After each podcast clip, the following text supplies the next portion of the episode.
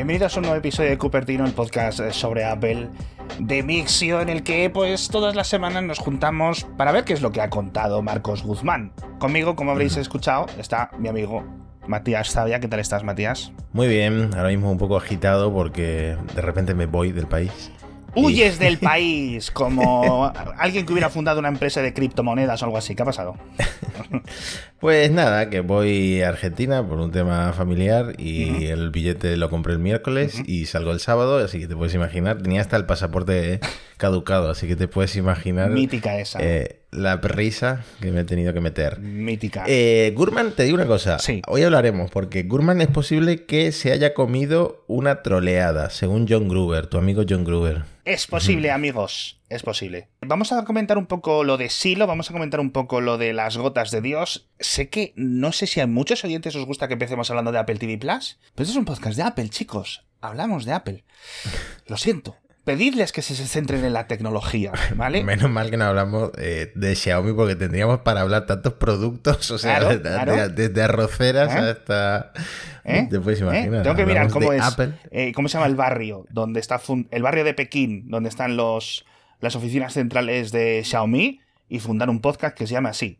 Y pues, hablar de arroceras, ahí media hora todas las semanas. En fin, bueno, os pedimos feedback y muchas personas, aparte del feedback de dónde nos escucháis, hace un par de episodios, etcétera, nos habéis comentado también el feedback tanto sobre las gotas de Dios, sobre y como sobre Silo que son las dos series buenísimas que se ha sacado Apple TV Plus de la manga y que lo están triunfando. Yo creo que Silo es muchísimo más popular que Las Gotas de Dios, al menos Todo el, o sea, ahora mismo entras en Twitter, etcétera, y está todo el mundo enganchado a Silo. Parece que ha Mm, capturado un poco Menos yo. la vibra esa de, de la típica serie de HBO que todo el mundo ve eh, cuando se va emitiendo, ¿no? Un Succession, un Last of Us, etcétera, ¿no? Te das cuenta que las series de Apple como que van adquiriendo popularidad gradualmente porque con Severance tú llevabas recomendándola bastante tiempo hasta que empezó Sí. a petarlo brutalmente. A ver, Hay como una curva.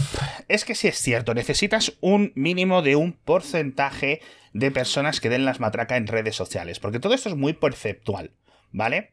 Yo no sé al final en España o en el resto de países donde principalmente nos oyen, los- nuestra audiencia, eh, cuál es el uso de Apple TV Plus, pero en Apple TV en España pues es mucho más reducido que un Netflix o que un Disney Plus, etcétera, ¿no? Pero bueno, poco a poco. Incluso yo creo que aquí también influirá la piratería. Yo lo siento mucho, no sé si esto son noticias para la gente de Apple, pero algunas personas piratean vuestros, vuestras series, ¿vale? Avisaos quedáis. Algo que no se puede hacer con los productos de Apple hasta ahora. en fin, eh, hablando de Silo, me han echado broncas, me han echado flores, me han echado de todo, por mi opinión de que con ese... A ver, no he dicho que no me guste, he dicho que sabéis cómo acaban estas cosas. Me dice, nos dice Raúl, estoy dándote la opinión a priori de Silo y en general estoy de acuerdo contigo que todas las series novelas de ciencia ficción con una gran premisa suelen defraudar. Dicho esto, de la serie no puedo hablar, pero de la trilogía de novelas sí, está muy bien resuelto, mejor la primera novela que las otras, pero al final no defrauda y cuadra todo. La prota, a priori, me parece un acierto. Nuestro amigo Millán, del grupo de Telegram, etcétera, amigo personal, además, y un veterano oyente, las novelas son un puntazo, anécdota de abuelo cebolleta, me intercambié un par de emails con el autor después de la primera para felicitarle y el tipo ni era famoso ni creía que iba a poder hacer la segunda parte. Pues mira, Sí. estamos a dos grados de separación del autor de Silo. Eh, el actor, perdón, el actor, el autor, eh, por cierto, las novelas, a ver, si buscáis novelas Silo, lo vais a encontrar, pero las novelas, el nombre de la primera novela y el nombre de la saga es Wool, como lana en inglés, W-O-O-L, ¿vale? Y he estado leyendo algunas cosas, no me he empezado a leer las novelas, francamente, pero sí que tiene una cosa muy bueno esto, y es que hay muchísimo, muchísimo material, además de las novelas cortas principales, ¿vale? Es decir, son novelas que se leen muy cortitas, y hay como 10, creo. Pero hay un montón de contenido que es fanfiction y otros es como más autorizado en los que van expandiendo el mundo. Es decir, que van, ¿sabes? Como en Star Wars y en Star Trek y estas cositas. Y eso me ha gustado. Y el autor está bastante reconocido. Al final, este es un señor, coño, no es un asentado, no es un nombre, ¿vale? pero eh, con, tiene buena aceptación él de, de, los fans cuando escriben sus propios fanfictions y cosas así, lo cual no es común en el mundillo e indica, pues eso, que es un señor que, que no es el típico autor que vive en una mansión, rollo Stephen King, ¿vale? Mm. Feedback de las gotas de Dios, eh, Iván. ¿Pero qué serie nos has recomendado? Cuatro exclamaciones. qué grande esta serie, Drops of God, la estoy disfrutando a niveles nunca vistos.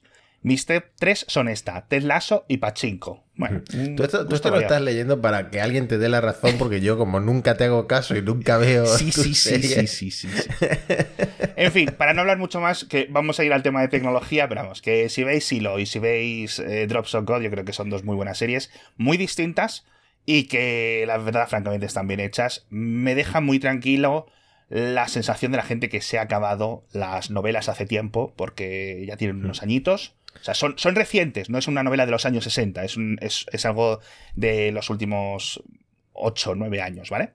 Vamos a ver. Mañana tengo un viaje de 20 horas. Pues ¿Cuál, de las dos me, ¿Cuál de las dos me veo? eh, yo es que en los aviones lo llevo muy mal, porque en cuanto empiezo a ver algo en la típica pantallita del asiento, mi mente empieza, joder, debería estar aprovechando para ver otra cosa, no sé qué, como que me da ansiedad y quiero intentar ver toda la máxima cantidad posible de cosas de, todas formas, Alex, ¿a quién pretendo engañar? Si voy a jugar al Zelda en el avión, voy a jugar al ah, Zelda tío, se, se puede jugar al... Bueno, o sea, por lo que estoy viendo en el televisor cuando me acerco por el salón estos últimos días, es un Minecraft con, con skins del, del, Zelda, ¿no? Lo que han hecho. Bueno, yo, el, cosas de arquitectura no se me dan muy bien en el Zelda. Sí, aquí en esta casa se está sufriendo mucho. con eso también, pero, pero la verdad que es un juego. Hostia, ¿eh? Katy de Cardenal, eh, por lo visto. Eh, vamos a hablar de tecnología, amigos, que es para lo que estáis escuchando este podcast y para lo que os suscribís. Obviamente el 5 de junio, San Fermín o San Steve, ¿vale? WWDC y yo creo que obviamente ya nadie discute, nadie duda, nadie opina que no vayan a, que no vayan a presentar los nuevos cascos de realidad aumentada. Hemos visto que han empezado a aparecer ya los registros de propiedad intelectual, algunos en Nueva Zelanda, esto Apple eh, dependiendo de la legislación de cada país, lo va haciendo de unas formas ordenadas para que se eh, mantengan un poco atrasados eh, lo máximo posible, pero bueno, lo que más me ha sorprendido es lo que comentabas tú al principio, del el último artículo de Marcos Guzmán que ha hecho una especie de compilación de cosas que se sabían de, de estos cascos de realidad virtual o de realidad aumentada o realidad mixta o realidad extendida, que yo creo que es el término que va a usar Apple, el adjetivo extendido. Y además ha dado un montón de contexto de los últimos 7-8 años de su desarrollo. Me ha parecido un artículo súper interesante y, quiero saber tu opinión, macho. Sobre todo por lo del que decías del troleo. Mm. No, pues mi opinión es que Apple nos va a intentar vender esto como que son eh, las mejores gafas un antes y un después, eh, pero por todo lo que estamos leyendo estos días y por lo que llevamos leyendo bastante tiempo, eh, este desarrollo ha sido un poco caótico dentro de Apple porque hay muchos ejecutivos en la compañía que no confían nada en este producto, que, que no les gusta los derroteros por los que han acabado lanzando hmm. unas gafas que no son exactamente unas gafas, sino que son unos cascos convencionales de realidad eh, pues extendida, que es el nombre que seguro que va a usar Apple porque la marca que ha registrado Nueva Zelanda es XROS, o sea, en realidad extendida sin duda. Entonces, por contextualizar un, por contextualizar un poco a, Mark Gurman, eh, esto es el, gran lanzamiento de Tim Cook. Eh, pero se debía un poco de la visión inicial que tenía Tim Cook, que por cierto coincidía con la de Johnny Ive, que ha estado involucrado en esto. Ahora hablaremos. Eso, eso es súper interesante, sí. Uno de los problemas, lo comentaste tú, la petaca, la batería va por separado. No es un dispositivo independiente, eso es muy poco. Eso Es, exacto, eso es lo que le indican las fuentes a, a, a Mark Goodman de Bloomberg. Y hay dos personas, una que has nombrado tú, que es John Gruber, y otra que creo que no sé si podemos nombrar, con supuestamente buenas conexiones dentro de Apple, más o menos, estas cosas nunca se pueden saber, que dudan abiertamente de que esto sea así. Es que sería muy poco Apple y además eh, hay en el mercado gafas muy asentadas como las MetaQuest que eh, no tienen la batería por separado. Em, yo no sé si la batería por separado significa también el procesador por separado. Eso podría ser. Debería, debería. Hmm. Debería hmm. o vamos, tendría sentido, pero al final depende un poco de lo que elijas. Eh, hemos visto, por ejemplo, con las HoloLens que han ido moviendo la batería, por ejemplo. En la versión militar comentaba en Mixio, que es la única versión realmente ahora actual de las HoloLens 2, que han estado cambiando la posición de las baterías y la posición de la unidad de proceso, etcétera, para que sea más cómodo para los soldados, joder, en un área de combate. Eh, para tú estar en tu casa, sí, rollo, los humanos estos en la película de Wally con la barriga gorda y las palomitas, te da un poco igual. Pero bueno. Bueno, el tema, eh, en la empresa no confían en que esto vaya a ser el, nuevo iPhone, pero eso eh, te lo firmo yo ahora mismo mm, humildemente. Sí. es que un, nuevo iPhone no sé si vamos a tener mucho tiempo. Es que un nuevo iPhone, que decir, joder, iPhones hay uno en la vida, a nivel de impacto.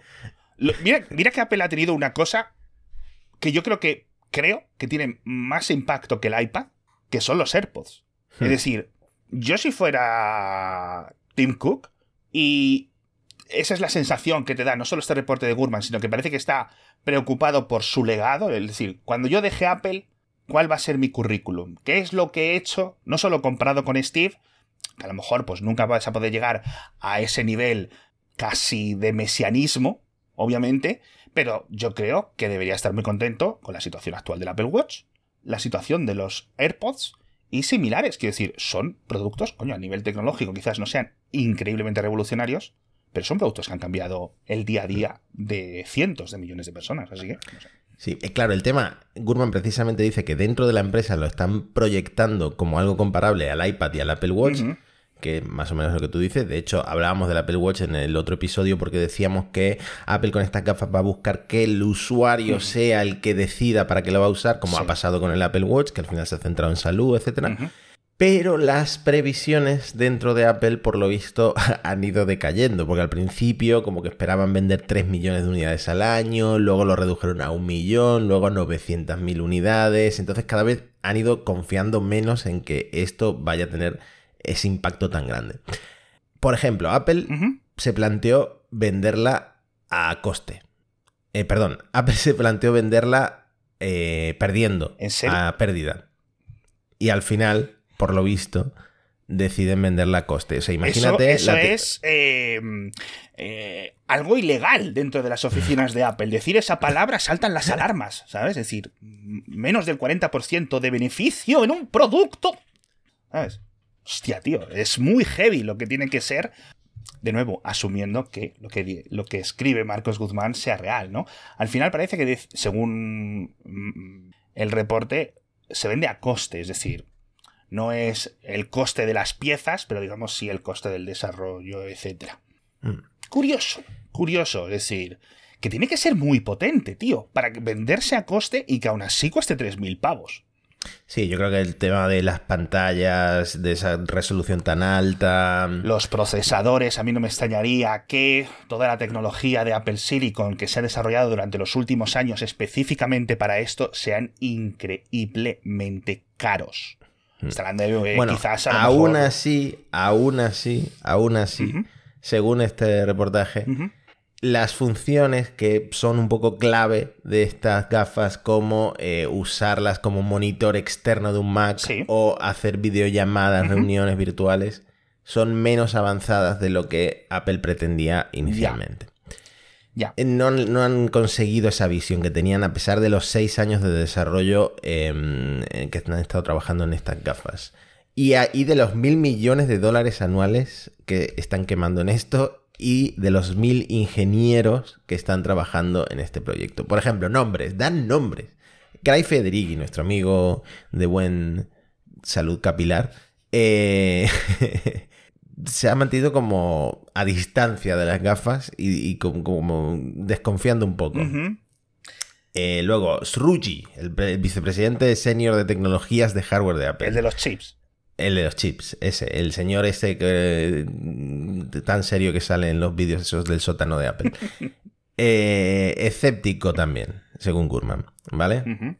Luego, Johnny Ive, que estaba involucrado hasta hace aproximadamente un año en las gafas, cosa que me ha sorprendido totalmente, bastante. Totalmente. tenía esta visión de que iban a ser un, dispositivo muy parecido pues, a unas gafas convencionales, ¿no? A lo mejor unas gafas de, de, estas de esquiar, imagínate, eh, que era lo que Tim Cook también quería. Sí, es decir, recordemos, esto es algo que se sabe ya desde hace tanto tiempo, porque esto es una de las cosas que yo creo que, que es imposible desautorizar. Apple quería hace 7-8 años hacer una especie de gafitas, gafitas, gafitas, en las que proyectar algún tipo de elemento y que la gente las usara, unas cosas ligeras, etc. ¿Qué es lo que ha pasado? La tecnología no está ahí. Ya está, no pasa nada, ni hace 7 años ni ahora. Poco a poco han dicho, si queremos hacer esto, necesitamos pantalla, si queremos hacer esto, necesitamos cámaras, más procesador, más batería, pum, pum, pum, pum, pum, y al final han ido, pues, a una cosa un poco más similar. Yo no creo que sea una cosa gigante, gorda, como unas Reality Pro o unas HTC Vive o unas Oculus, no sé cuántos, ¿vale? Pero ese es el estilo, eh, tal. Bueno, reacciones. Reacciones a todo esto. Eh, Palmer Lucky, este hombre es un poco controvertido, pero fue el que fundó las Oculus, o sea, el que... Sí, a ver, este señor, eh, coño, es el que, literalmente, el... ¿Cómo se dice? El que provocó el renacimiento de la realidad virtual hace unos 12 años, cuando básicamente rollo Iron Man con dos servos, dos pantallas y no sé qué más mierdas, se sacó el prototipo de las Oculus. Exactamente. Pues ha dado a entender que las ha probado, que las ha visto. Sí. Y ha puesto los cascos de Apple, las gafas de Apple, son tan buenas. De Apple Headset is so good. Luego, por cierto, cotilleo. Ajá. El Robert Scoble este, que creo que a ti también te cae ah, mal. pues es que alguien le contesta a Palmer Luck y le dice, bueno, esto lo lleva diciendo el Robert Scoble un montón de tiempo. Sí. Y el Palmer Luck contesta... Scobel lleva diciendo que eh, no sé qué, no sé cuánto, no sé qué, no sé cuánto.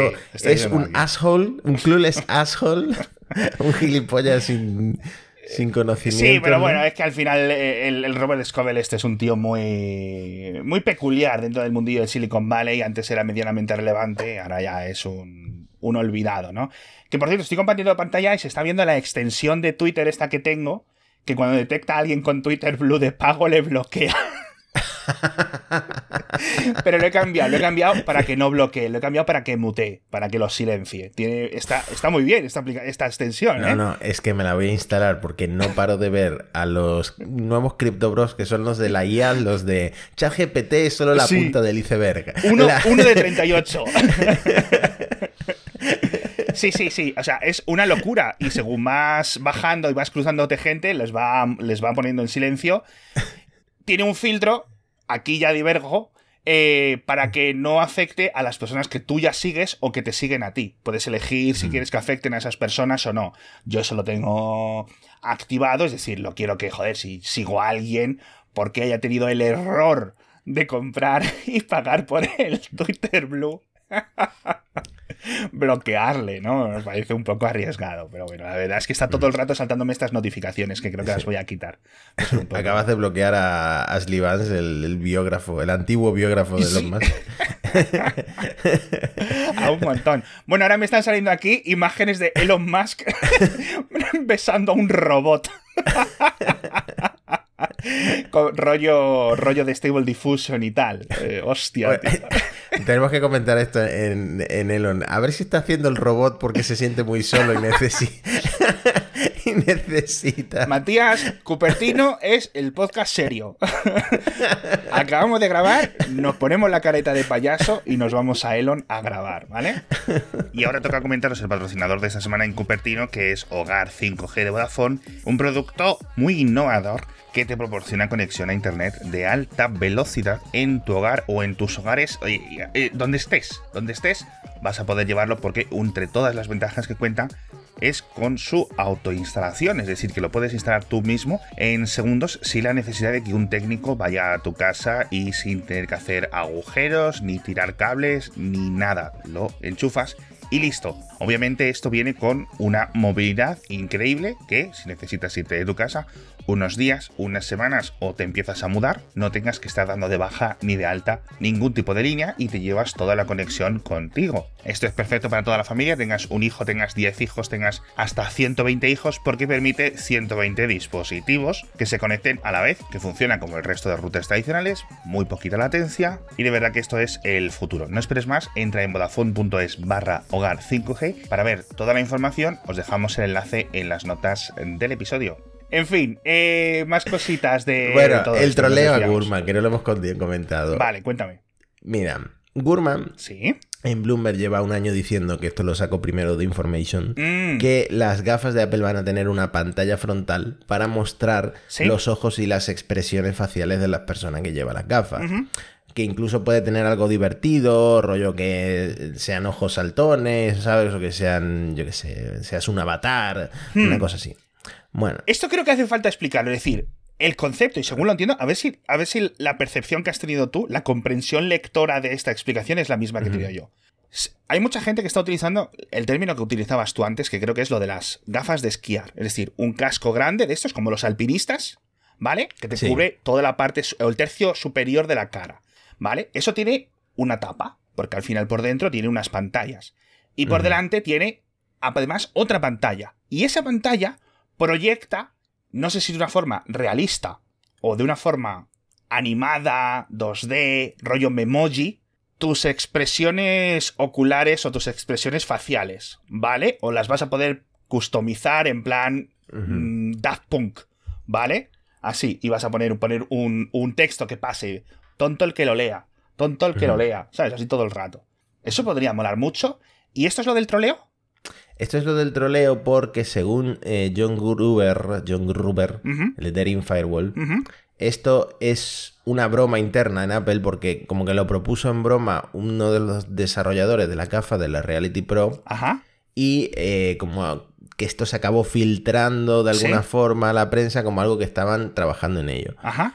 Esto Gruber sigue diciendo un año después que Sí. es broma y Mark Gurman en cambio Sí. sigue diciendo que esto va a tener esa pantalla eh, outward facing, ¿no? Como que da para afuera, o frontal. O sea, literalmente, voy a buscar, buscad en imágenes Daft Punk y el casco que más os guste, pues esa parte la recortáis y la parte de arriba se supone que es como lo describe.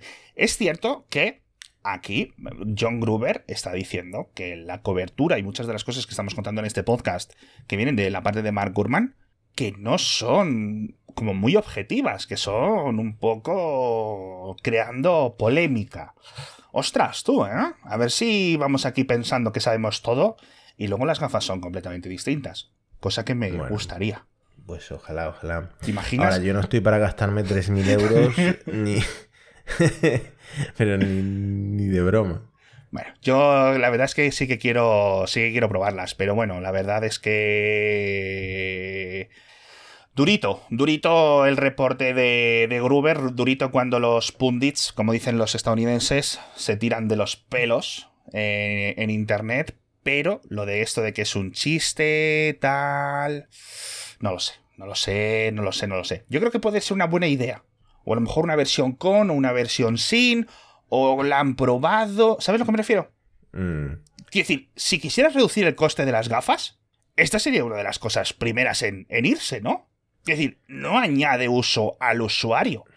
No parece que Apple haya querido reducir mucho el coste de estas gafas, pero también te digo que... ¿Y si hay un tema de permitirte tener siempre puestas las gafas mientras interactúas con el mundo exterior? En plan y en la por eso y por eso es necesario que porque pueden ser tus ojos reales, es decir, puede ser que las cámaras te estén grabando los ojos y las expresiones, no que no que haya sensores que luego se traduzcan en una imagen virtual. Francamente, no lo sé, pero te voy a compartir lo que yo creo que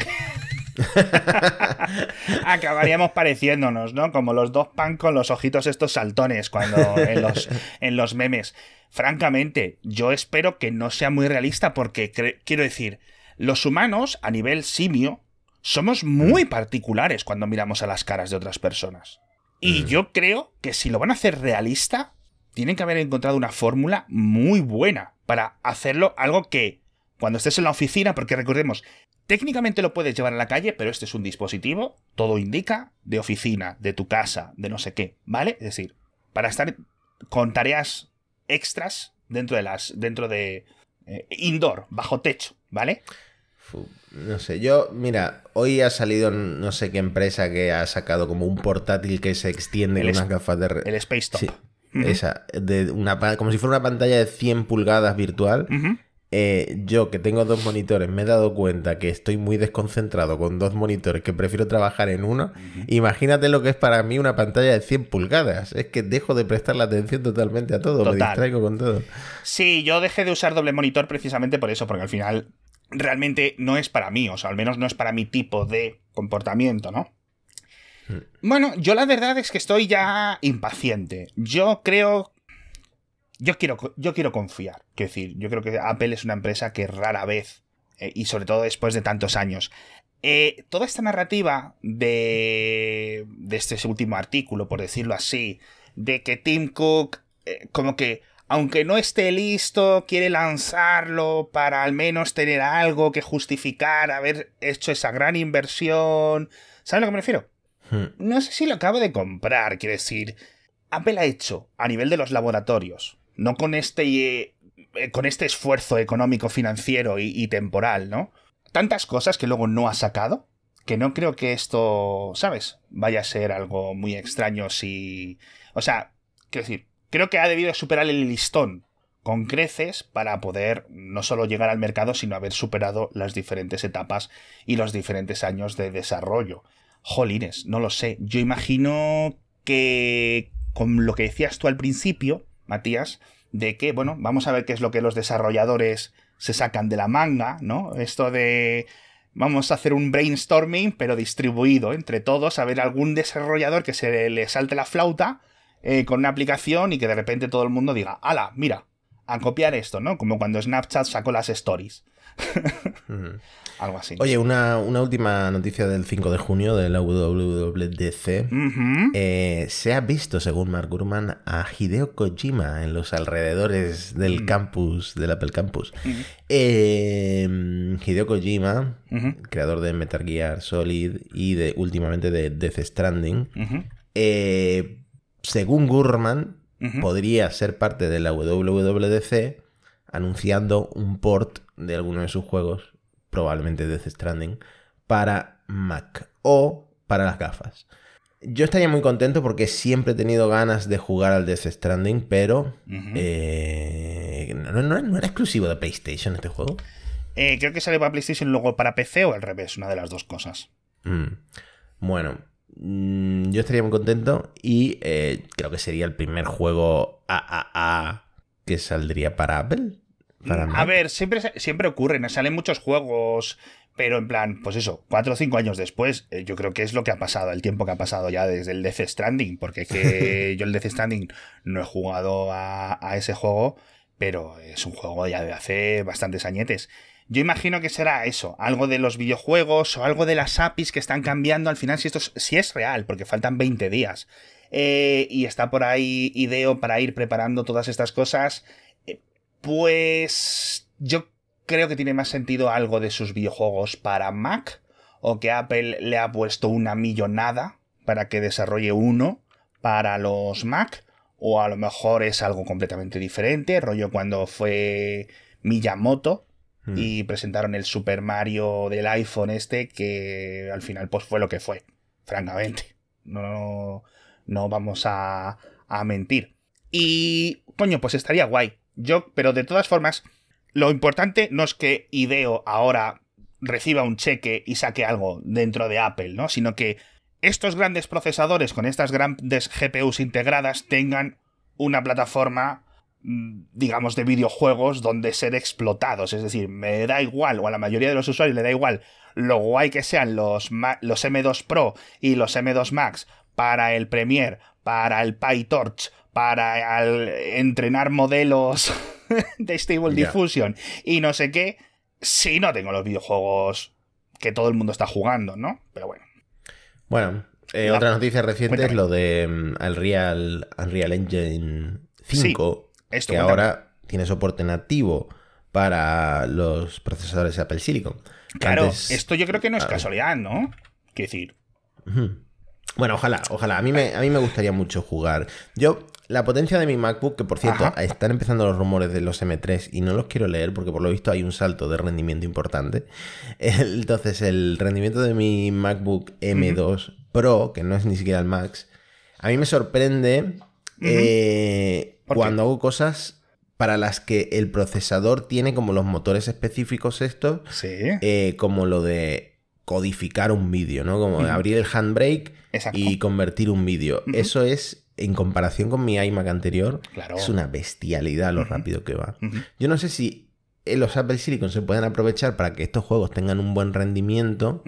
Em, y tendría que verlo para creerlo, pero ojalá, o sea, eh, es que es algo que no hemos tenido a ver, lamentablemente el rendimiento está ahí. El, es decir, la capacidad bruta de, rendimiento está ahí. Es un tema de APIs, es un tema de librerías, es un tema de eh, motores de videojuego, es un tema de que esto se puede adaptar. Microsoft con DirectX lo vio hace 20 años o 25 años y dijeron, para nosotros esto.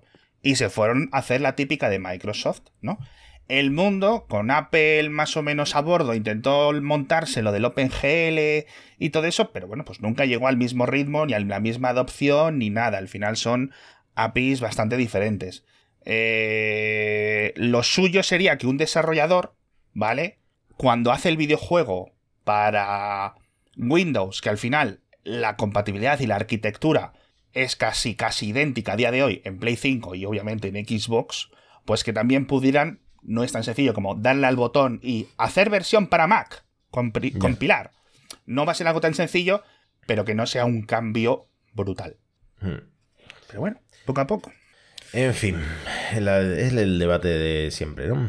sí, un debate ya, hombre, Visualmente muy chulos en el iPhone, pero mm, no hay juegos que todos queremos jugar y que son fenómenos culturales importantes. Eso es, al final no lo sé, pero bueno, eh, no sé si llega un momento en el que Apple yo creo que sí lo busca, pero yo creo que no lo busca con suficiente ahínco o no lo sé muy bien, o si es un problema de la pescadilla que se muerde la cola, nunca he sabido muy bien con qué es. También te digo que no es un problema que a mí me, me despierte por las noches esto, ¿eh? Pero porque yo precisamente pues no soy de mucho de videojuegos, francamente. Más cositas, más cositas, por, amigo. Por cierto, por cierto, que he dicho que íbamos a salir del 5 de junio, no vamos a salir todavía, porque no comentamos, esto tiene un par de semanas o tres, eh, que por lo visto WatchOS 10 sí va a ser una actualización importante. Habíamos dicho en el podcast que como Apple se había centrado tanto en XROS, eh, íbamos a tener como iteraciones muy simples de todos los sistemas operativos restantes. Pero con el Apple Watch no, porque Apple como que va a cambiar el enfoque de la interfaz ah, del Apple Watch para centrarse en widgets. Que esto de los widgets los, lo había intentado con unos widgets que se llamaban glances, eh, pero luego esto lo, mm. cambiaron. Sí, es cierto. Están, eh, Se centraron más en las complicaciones.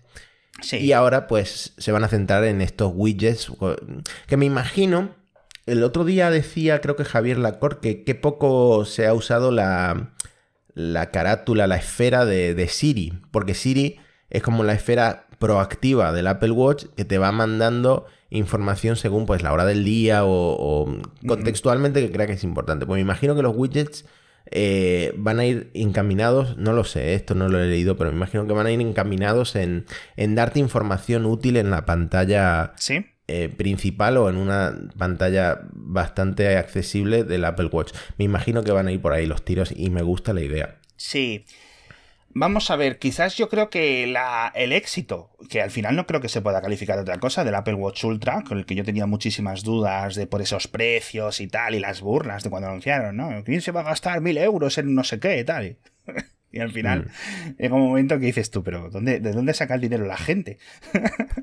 y, y, creo que eso sí que ha despertado un poco de interés dentro de Apple. Eh, no, no, no despertado nuevo interés, sino que les ha iluminado algunas bombillas, por decirlo así, para poder reencaminar algunos desarrollos y a lo mejor han recibido lo que hay cosas que llevaban paradas a nivel de desarrollo hace tiempo porque no tenían sentido en las pantallas o en los procesadores eh, actuales, que recordemos llevan como tres años apenas sin cambiar de rendimiento los, los nuevos Apple Watch. Y en este año se supone no lo que anuncien en la, en la WWDC, que no creo que anuncien el nuevo reloj, eso será en unos meses, sí vendrá con un procesador, por fin, mejorado, ¿vale? Con, con nuevas características más que un recauchuteo del modelo del año pasado.